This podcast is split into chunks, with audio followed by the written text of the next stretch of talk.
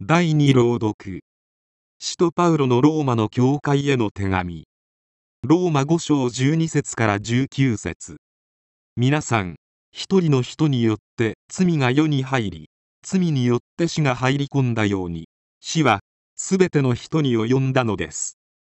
すべての人が罪を犯したからです。立法が与えられる前にも罪は世にあったが立法がなければ罪は罪と認められないわけです。しかしアダムからモーセまでの間にもアダムの違反と同じような罪を犯さなかった人の上にさえ死は支配しました。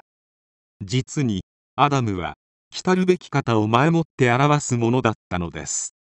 しかし恵みの賜物は罪とは比較になりません。一人の罪によって多くの人が死ぬことになったとすればなおさら神の恵みと一人の人イエス・キリストの恵みの賜物とは多くの人に豊かに注がれるのです。この賜物は罪を犯した一人によってもたらされたようなものではありません。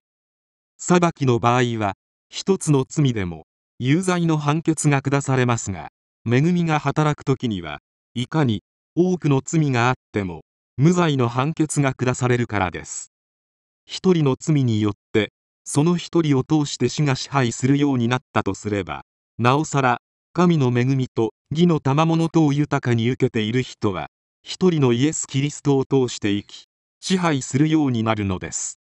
そこで一人の罪によって全ての人に有罪の判決が下されたように一人の正しい行為によって全ての人が義とされて命を得ることになったのです。一人の人の不従順によって多くの人が罪人とされたように一人の従順によって多くの人が正しいものとされるのです。